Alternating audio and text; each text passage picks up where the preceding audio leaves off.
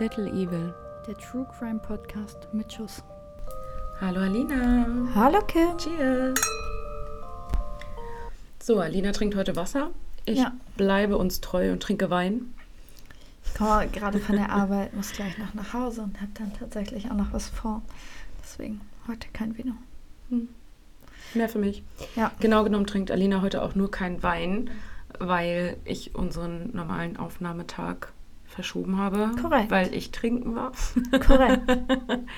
Also Alina bleibt heute quasi nüchtern, weil ich mich letztes Mal betrinken wollte. Ja, heute haben wir Dienstag anstatt Freitag. Ja. Also, Mitten in der Woche. ja, korrekt. Deswegen bleibt es bei mir auch nur bei einem Glas. Aber gut. Alina, du hast dir das Thema ausgesucht. Erzähl doch mal. Ja, irgendwie hätte ich es mir auch cooler vorgestellt, muss ich ehrlich sagen. ähm, und zwar fand ich es schon immer, was heißt interessant, erschreckend, äh, wenn irgendwie Polizisten oder ähnliches, wir haben es Staatsdiener genannt, äh, auf einmal selber zu Mördern werden. Und damit meine ich jetzt nicht, dass wenn du als Soldat in den Krieg fährst, da vielleicht wen erschießen musst oder ähnliches, sondern tatsächlich, wenn du wieder zu Hause bist oder aus dem Dienst ausgeschieden oder wenn du als Polizist deine Frau umbringst oder ähnliches. Ich habe schon immer nicht verstanden, was da abgeht. Und deswegen dachte ich, könnte man darüber auch mal berichten. Jetzt muss ich aber auch offen und ehrlich sagen, ich hatte die Woche nicht so viel Zeit, war viel unterwegs. Dann habe ich ja am Freitag meine zweite Impfung bekommen. Danach war ich völlig hinüber. Also nicht, weil es mir schlecht ging, einfach weil ich super müde war. Told you. Und ähm, genau, jetzt habe ich einen Fall, den ihr, also der sehr, sehr, sehr bekannt ist, den ihr bestimmt kennt. Und der auch wieder nicht so lang ist. Shame on me. Shame on you. Ich gelobe Besserung. Wir haben in der letzten Folge ja aufgenommen, für zwei Folgen fast schon. Ja, zumindest dein Fall. Stimmt allerdings. Ja, meiner ist heute ganz normal lang. Ich fange auch heute wieder an. Gerade Folge. Ja. Wollen wir direkt reinstarten? Würde ich sagen, oder? Dann Okay. legen wir los. Alles klar. Einige Namen sind geändert.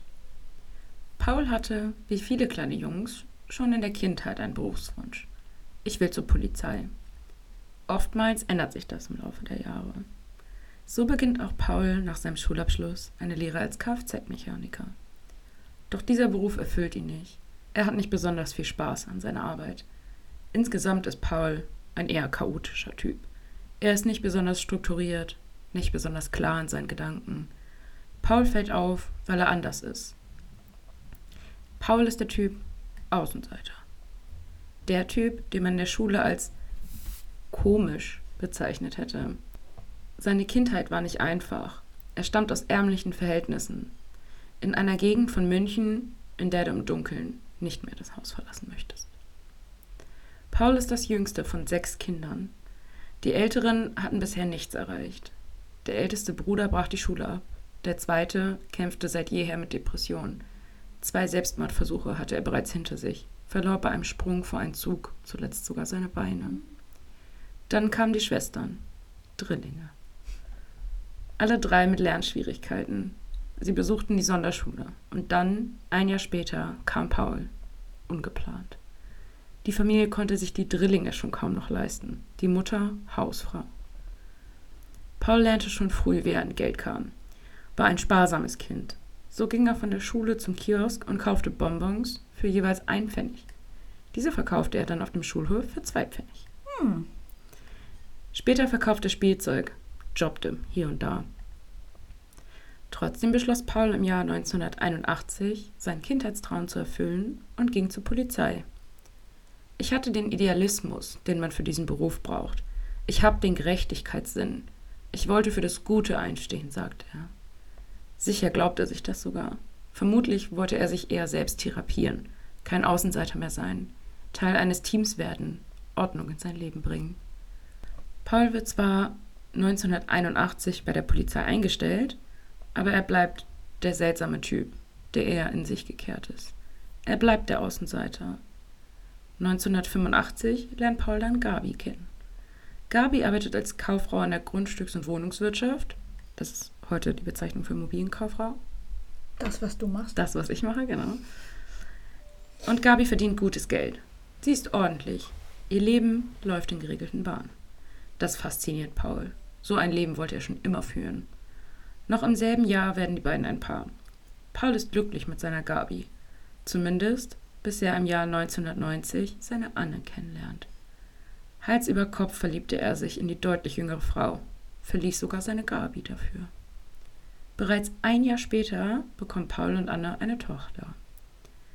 Doch der Kontakt zu Gabi reißt nie ganz ab. Sie hatten eine schöne Zeit. Sie war ein guter Mensch. Gutgläubig vor allem. 1996 nimmt der inzwischen geschiedene Paul noch einmal intensiven Kontakt zu Gabi auf. Er ist auf der Suche nach einer Eigentumswohnung. Über die Jahre hatte Paul etwa 100.000 Mark gespart. Akribisch hatte er die Seriennummern der Scheine gepflegt und notiert. Das Geld hatte er zu Hause. Einer Bank? Der traute er nicht. Gabi war bereit, ihm zu helfen. So trafen die beiden immer häufiger aufeinander, sprachen viel über alte Zeiten oder auch die neuesten Gegebenheiten. So erzählte Gabi ihm auch von ihrem neuen Liebhaber, dem 28-jährigen Thilo. Gabi ist zu diesem Zeitpunkt übrigens schon 43. Good girl. Guck dir Heidi Klum und Co. an. Weiterhin erzählte Gabi Paul von einer stattlichen Provision, die sie gerade verdient hatte. 90.000 Mark. Paul konnte das kaum glauben. So viel verdiente er als Polizist in einem Jahr nicht. Das ist unfair, denkt er sich. Mir steht dieses Geld zu. In den darauffolgenden Nächten wird Paul nachts umherfahren, durch den Norden Münchens, durch Wälder streifen und einige Besorgungen im Baumarkt erledigen. Eine Axt, ein Spaten, Handschuhe und Plastiktüten. Außerdem stiehlt er 50 Rohhypnol-Tabletten von der Polizeidienststelle. 4. Juni 1996. Paul berichtet Gabi von einer günstigen Anlagemöglichkeit, die er entdeckt hatte. Festgeld zu 8% Zinsen. Mhm. Er kenne den Anlageberater. Gabi stimmt zu. Gegen 15 Uhr treffen sie sich zusammen auf dem Parkplatz. Gabi hat ihre 90.000 Mark dabei. Paul dagegen zwei Flaschen Kakao. Eine davon versehen mit 20 zerstoßenen Rohypnol-Tabletten. Gabi steigt in sein Auto und sie fahren gemeinsam zum Treffpunkt mit dem Anlageberater am Frankfurter Ring. Doch dieser taucht nicht auf. Wow. Wunder. Wunder, ja. Steht sogar hier in meinem Skript. wow, Wunder. Die beiden entschließen sich dann nach Bad Reichenhall zu fahren, um zusammen etwas zu essen. Dort waren die beiden oft, als sie noch ein Paar waren. Während der Fahrt erzählte Gabi ihm von einer weiteren Provision, die sie erhalten würde noch einmal 40.000 Mark. Auf dem Rückweg zu Gabi bekam es Paul laut eigener Aussage mit der Angst zu tun. Mein Gott, du bringst jetzt einen Menschen um. Er änderte seinen hinterlistigen Plan und reichte Gabi die Flasche, die nicht mit Rohypnol versetzt war. Also als sie hm. was trinken wollte. Anschließend setzte er sie zu Hause ab. Die Staatsanwaltschaft wird später die These aufstellen, dass Paul lediglich abwarten wollte, bis Gabi die weiteren 40.000 Mark hatte. Eine Woche später war es soweit. Paul wird später aussagen, eine Woche später war ich voll drauf, es zu tun. Und er würde noch besser vorbereitet sein. Mhm.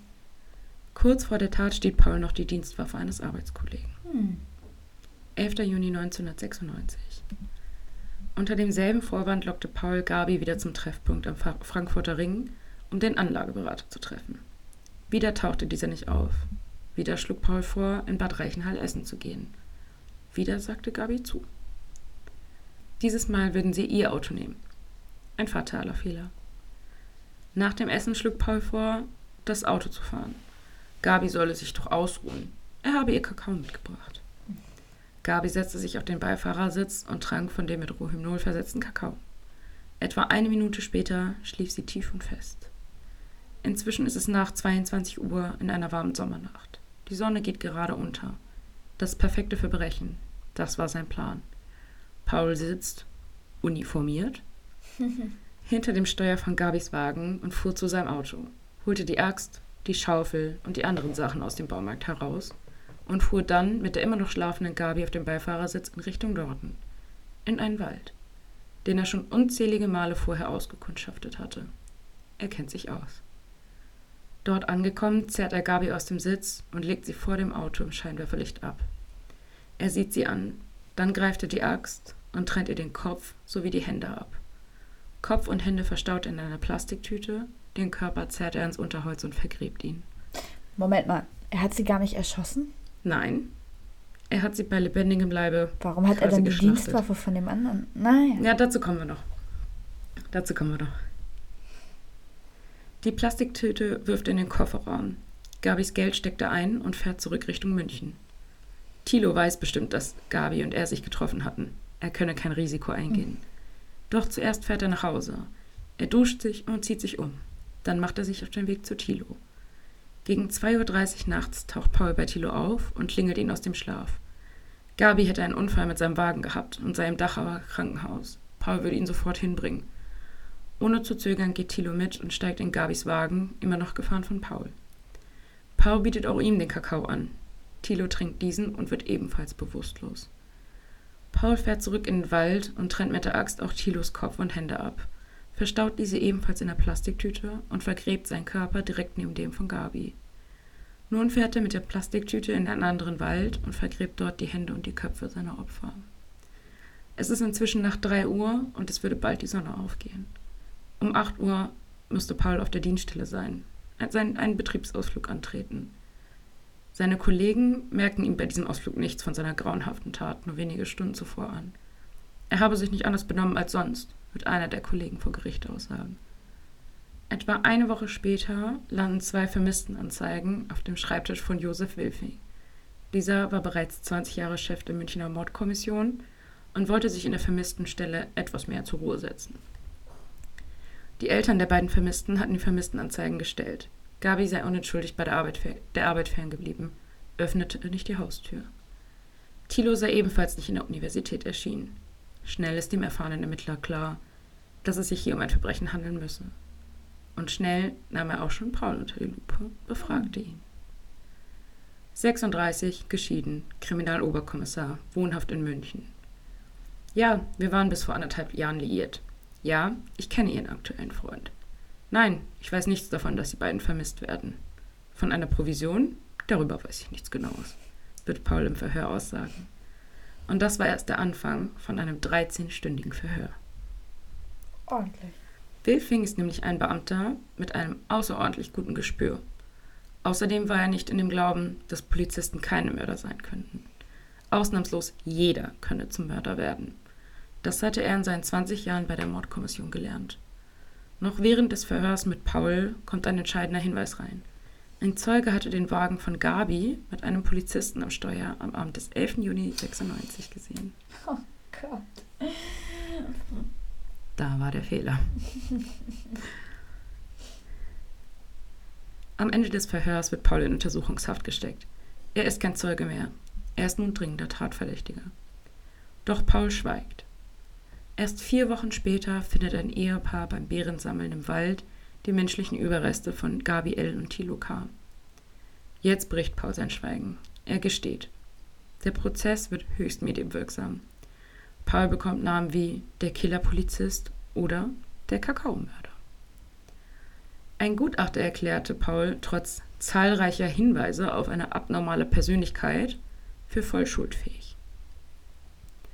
Im Sommer 1997 verurteilt das Gericht Paul zu lebenslanger Haft und stellt die besondere Schwere der Schuld fest. Das Motiv? Habgier. Der Vorsitzende Richter sagt, die grausige Tat kann letztendlich nicht geklärt werden. Man hat den Eindruck, er habe seine Seele verkauft und das bis heute nicht verstanden. Bereits ab dem Jahr 2010 kämpft Paul für sein Leben nach der Haft. Er will mit juristischen Mitteln verhindern, dass sein voller Name und sein Bild gedruckt werden, um nach seiner Freilassung ein ganz normales Leben leben zu können. Es ist bis heute unklar, ob Gabi und Tilo den Kakao freiwillig getrunken hatten oder ob Paul sie unter der Dienstwaffe seines Kollegen dazu zwang. Es ist daher auch unklar, ob Gabi und Thilo damit rechneten, dass ihnen etwas Schlimmes widerfahren würde, oder ob sie dank der Betäubung nichts davon mitbekommen hatten. Nach 22 Jahren kann ein Häftling, bei dem die besondere Schwere der Schuld festgestellt worden ist, einen Antrag auf vorzeitige Haftentlassung stellen. Im Anschluss beginnt ein langwieriges Verfahren, in welchem der Täter durch Gutachter befragt und untersucht wird. Hierbei wird festgestellt, ob dem Verurteilten noch eine, also ob von dem Verurteilten noch eine Gefahr ausgeht. Diesen Antrag stellte Paul bereits im Jahr 2019 nach 22 Jahren. Ob dieser Antrag bewilligt worden ist und ob Paul heute wieder auf freiem Fuß ist, wurde nicht veröffentlicht. Weiß niemand, ja. Mhm. Aber, glaube, sonst wäre spätestens eh nächstes Jahr raus. Ne? Ja, aber ich glaube, wenn man so gar nichts hört, kann man fast davon ausgehen, dass das positiv für ihn ausgegangen ist. So. Ja, ja, es wird halt nicht mehr also Mhm. medienwirksam gemacht, ne, weil er halt gegen alles vorgeht. Täterschutz. Ja, ich bin bei meinen Recherchen auch auf seinen echten Namen gestoßen, Mhm. möchte aber natürlich, well, darauf verzichten, ihn zu Ja. nennen. Deswegen werden wir auch kein Bild von ihm posten. Man kann das im Internet zwar heute noch finden, wenn Ja, man lange logisch. genug sucht, Ja. aber ja, es zu verbreiten würde mehr Ärger als Spaß machen. Muss Aber ich möchte euch gerne ein Foto veröffentlichen auf Instagram von Gabi und Thilo.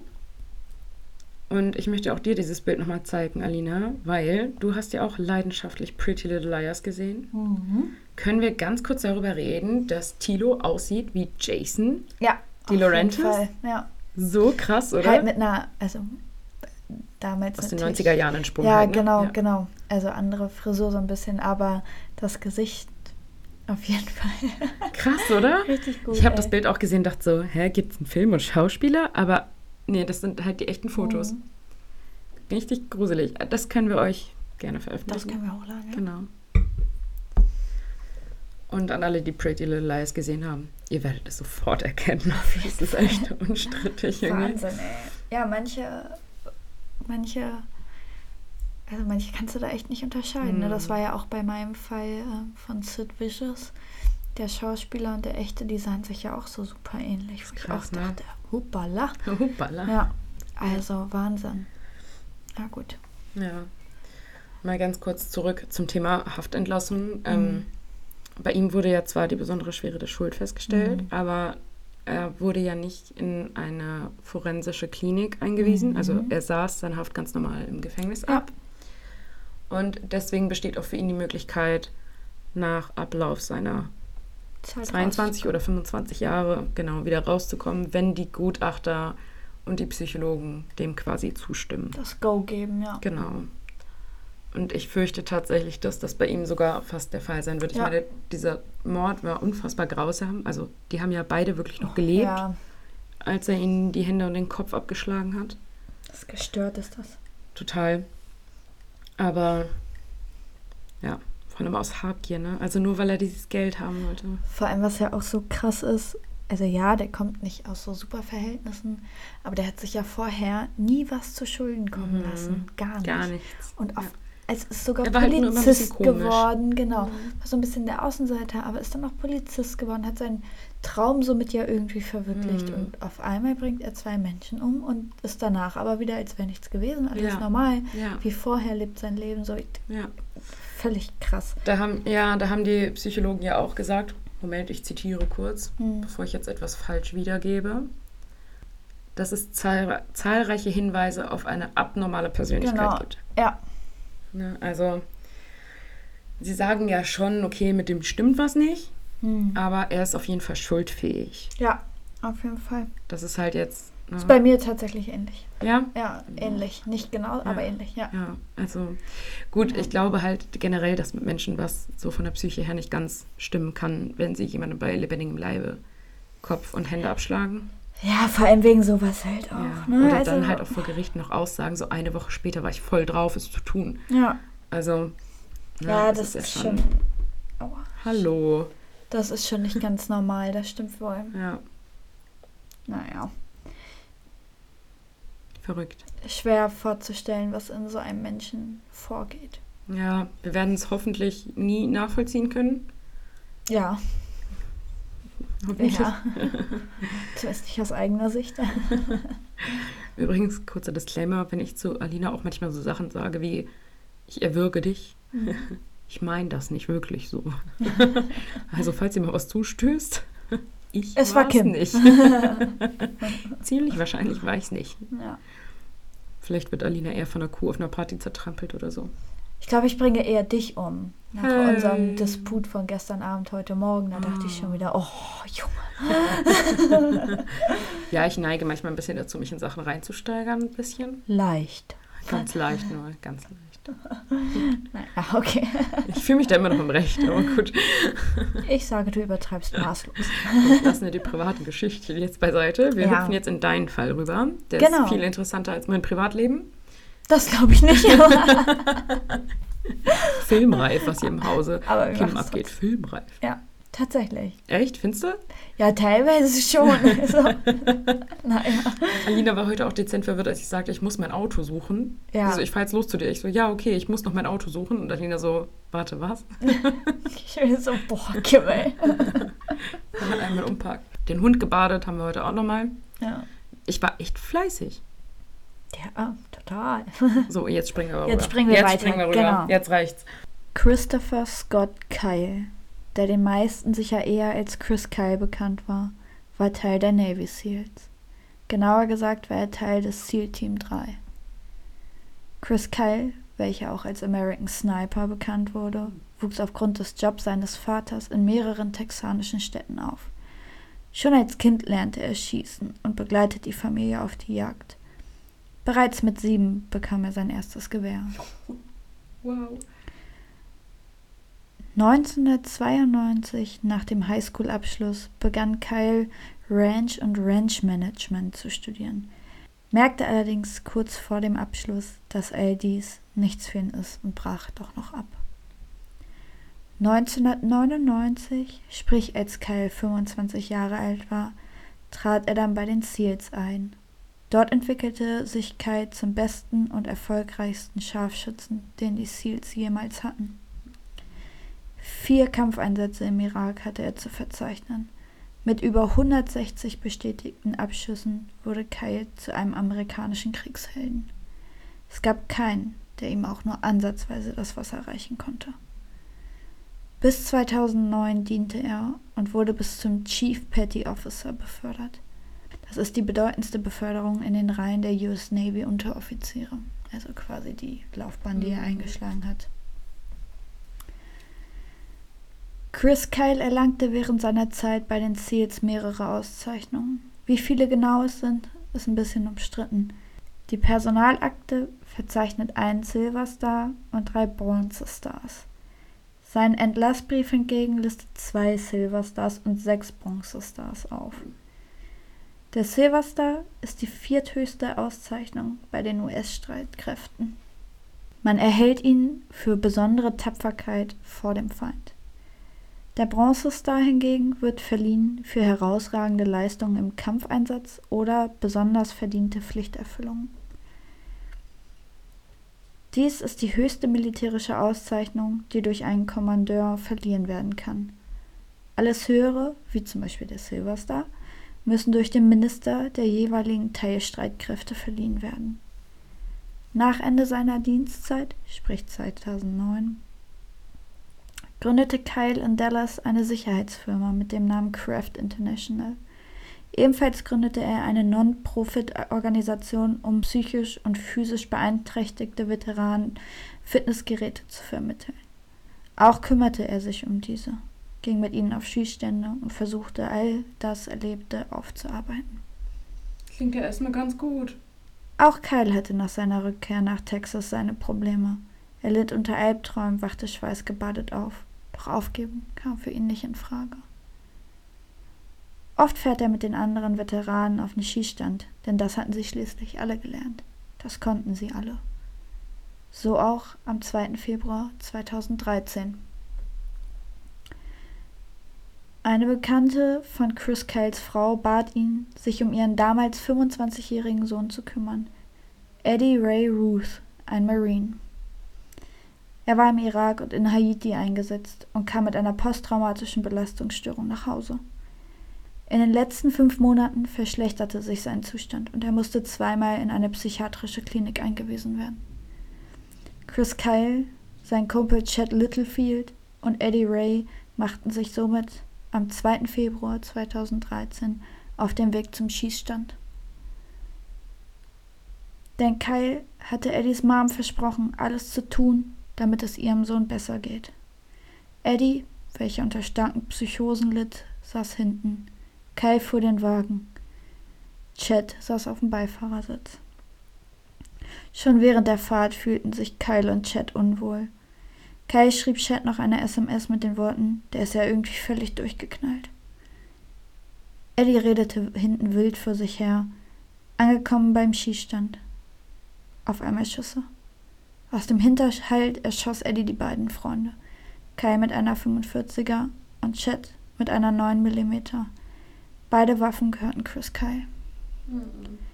Eddie flüchtete mit Kyles Truck. Die Leichen wurden von einem Zehnjährigen gefunden, welcher mit seinen Eltern ebenfalls auf dem Schießstand mhm. war. Als die Rettungskräfte eintrafen, konnte man bei Kyle noch einen leichten Puls führen, allerdings zu schwach zum Überleben. Chris Kyle und sein Freund Chad Littlefield verstarben am 2. Februar 2013 in Harris County, Texas. Kyle hinterließ eine Frau, einen Sohn und eine Tochter. Ein amerikanischer Kriegsheld starb. Eine Trauerfeier, sowas sollte man noch nie gesehen haben. Über mehrere Kilometer wurde sein Sarg gefahren. An der Straße standen die Leute und bejubelten ihn. Eddie Ray Ruth musste sich im Februar 2015 vor einem Gericht für diese Tat verantworten. Das Fazit lebenslänglich. Während des Verfahrens wurde ihm von einem forensischen Psychiater Schizophrenie diagnostiziert. Ebenfalls lehnte der Psychiater die Diagnose posttraumatische Belastungsstörung entschieden ab.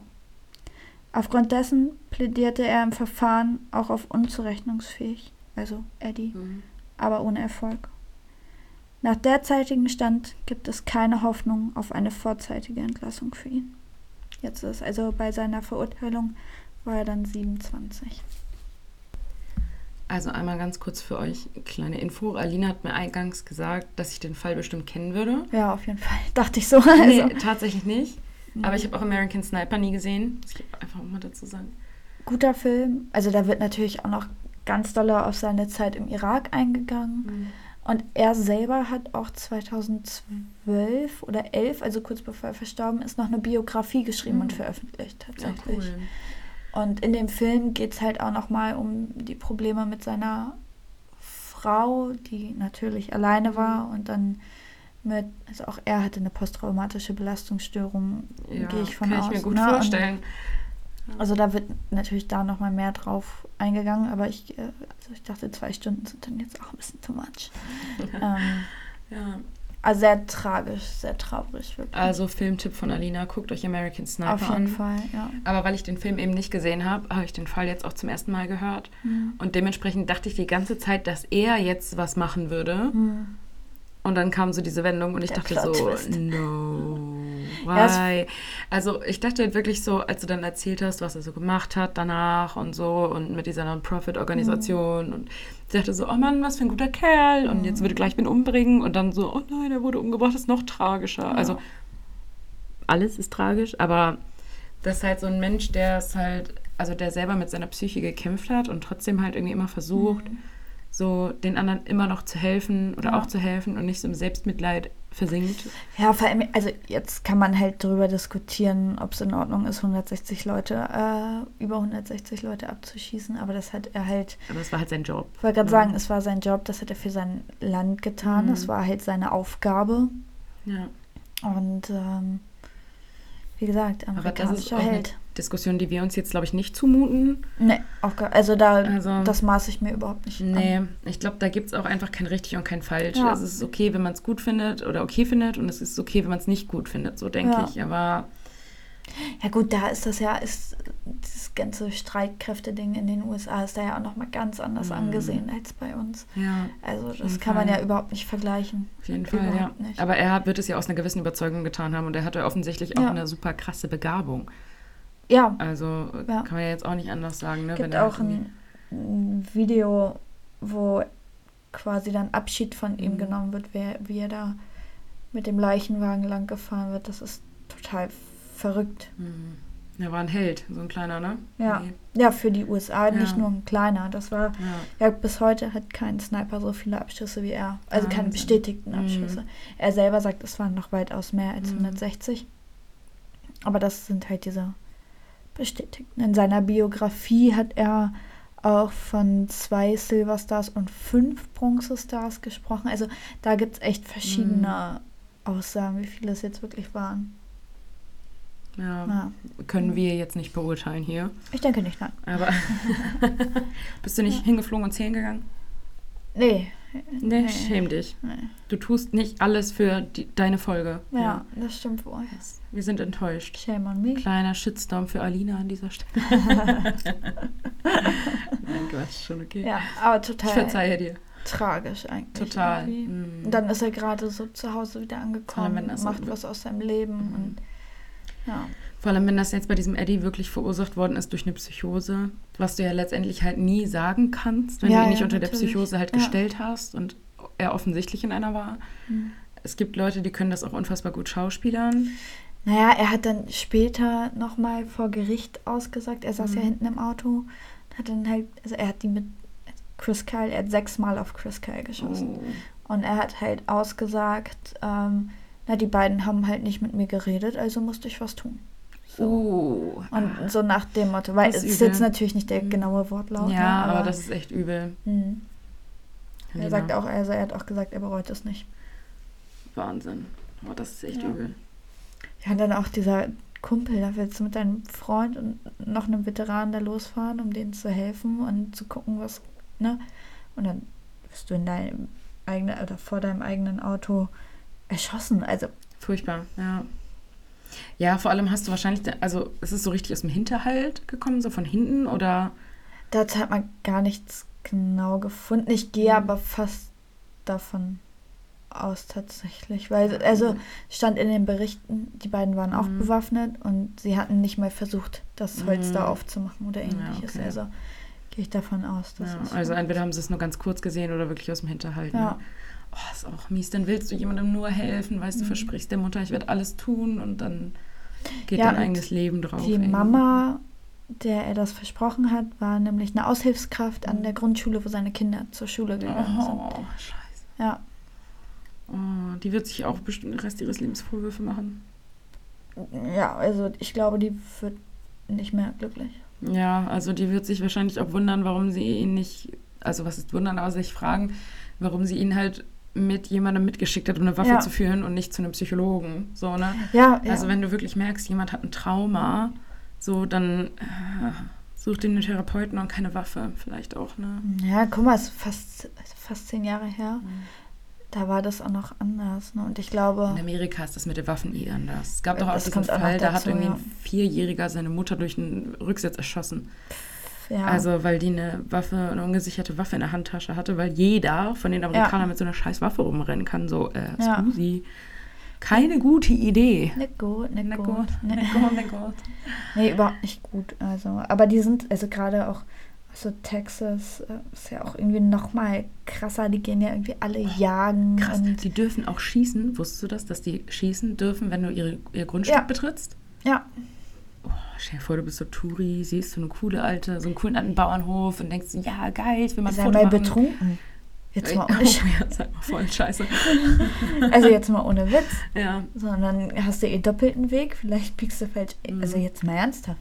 Ey, ich bin dafür, dass wir ein neues Format machen in unserem Podcast. Das wäre. Ihr könnt ja gerne mal abstimmen dafür, wie ihr das findet. Aber ist mir gerade so spontan eingefallen, finde ich witzig, dass wir uns zu jeder Folge zwei dumme Gesetze gegenseitig vorlesen. Das können wir auch machen, ja. Das wäre cool. Oh, sorry. Also, liebe Wir sollten es vielleicht bei einem belassen. Okay, aber ein, ein Fact, okay, immer ja, abwechselnd. jeder einen Okay. lustigen Fact. Okay, Ja, machen wir. das ist bestimmt witzig. Ja, das glaube ich auch. Machen wir. Das ist gut. Ja, Ja, dumme Das Gesetze oder un Ja. unnötige Gesetze. ansonsten, wie gesagt, Ab nächster Folge dann. ja. Ja, gut, klar. Es ist jetzt nicht mehr ein Basteln. Also, ne? Ja.